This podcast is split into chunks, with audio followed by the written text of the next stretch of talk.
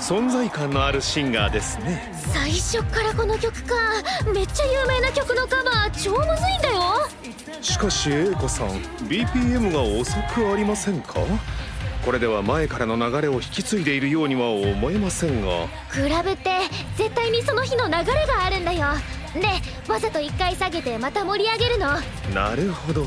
下げてあげれば中だるみなく盛り上がるということですね。そうそう。しかしこのタイミングで前のシンガーで盛り上がっていたのにもったいないですね。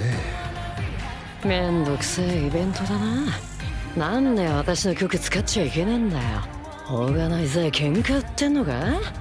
ギャラも大してよくねえし。マネージャーに泣きつかれてなきゃ出てねえよ。BPM 下げたから顔青くしてるよ。私のやりたいようにやらせるって言ったのはお前だからな。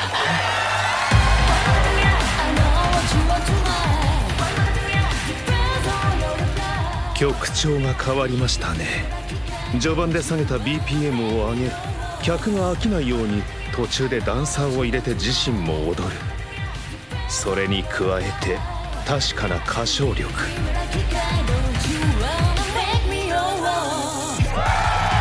気づけば観客が引き込まれている。宮入り表。人気の理由もうなずけますね。ですがやはり A 子さんほど惹かれない。宮に問題があるのかそれとも私の精神に彼女の歌声が作用しないのか。音楽とは実に奥が深い。ちょっと孔明何ブツブツ言ってんの？ほらこれ持って。ええ。思考は無粋ですね。今は音楽を楽しむといたしましょう